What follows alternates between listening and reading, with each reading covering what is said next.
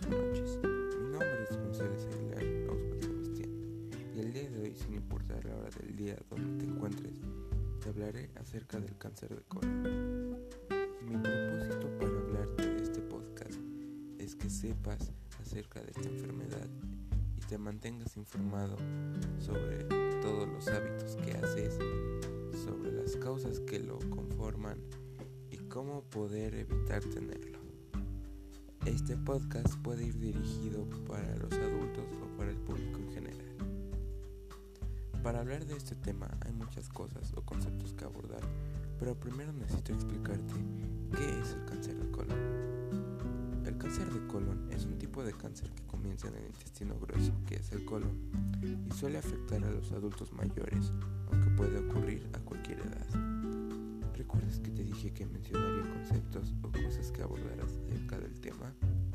Pues pon mucha atención y escucha ya que no solo mencionaré el significado de esta enfermedad, sino que también te hablaré sobre los síntomas.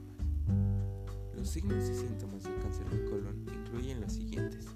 Un cambio persistente en tus hábitos intestinales, incluidos diarrea o estreñimiento, o un cambio en la consistencia de tus heces, o sangre en las heces, molestia abdominal persistente como calambres, gases o dolor, una sensación de que el intestino no se vacía por completo debilidad o fatiga, pérdida de peso sin causa aparente.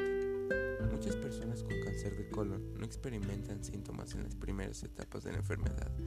Cuando aparecen los síntomas es probable que varíen según el tamaño de cáncer y su ubicación en el intestino grueso.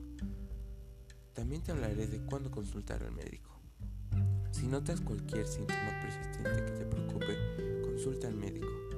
Habla con tu médico acerca de cuándo comenzar la evaluación de cáncer de colon.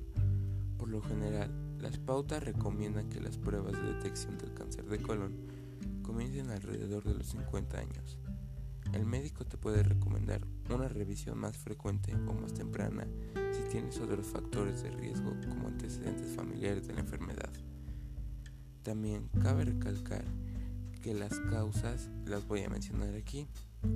Los médicos no saben exactamente qué provoca la mayoría de los cánceres de colon. En general, el cáncer de colon comienza cuando las células sanas del colon desarrollan cambios, mutaciones en su ADN. El ADN de una célula contiene instrucciones que le indican a la célula que funciona realizar. Las células sanas crecen y se dividen de manera ordenada para mantener el funcionamiento normal del cuerpo. Pero cuando el ADN de una célula se daña y se vuelve canceroso, las células continúan dividiéndose, incluso cuando no necesitaban nuevas células.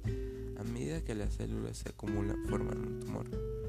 Con el tiempo, las células cancerosas pueden crecer para invadir y destruir el tejido normal cercano, y las células cancerosas pueden trasladarse a otras partes del cuerpo para formar depósitos ahí, que son metástasis. Los factores de riesgo son la edad avanzada, antecedentes personales de cáncer colorectal o pólipos, afección intestinal e inflamatorias, síndromes hereditarios que, que, aumentan el riesgo de cáncer de colon, antecedentes familiares de cáncer de colon, dieta con bajo contenido de fibra y alto contenido de grasas, un estilo de vida sedentario, diabetes, obesidad, tabaquismo, alcohol, radioterapia contra el cáncer. La prevención. Te puedes hacer exámenes de detección del cáncer de colon. Aunque los médicos recomiendan que las personas con un riesgo promedio de padecer cáncer de colon consideren la posibilidad de hacerse una prueba de detección de cáncer de colon alrededor de los 50 años. Pero las personas con un mayor riesgo, como las que tienen antecedentes familiares de cáncer de colon, deben considerar hacerse la prueba de detección antes. En lo personal, no conozco a nadie o he sabido de algún conocido o alguien cercano a mí que haya Pero sí es importante recalcar que si empiezas a sentir este o te esté molestando, te sientas extraño, no te sientas bien con algo en tu cuerpo, te recomiendo que vayas al médico y que estés alerta y con mucho cuidado de ti ya que no sabemos si en cualquier momento puede empeorar y sea complicado y te pase algo grave. Así que ve al médico y estate al cuidado y al pendiente de ti para tener una buena salud.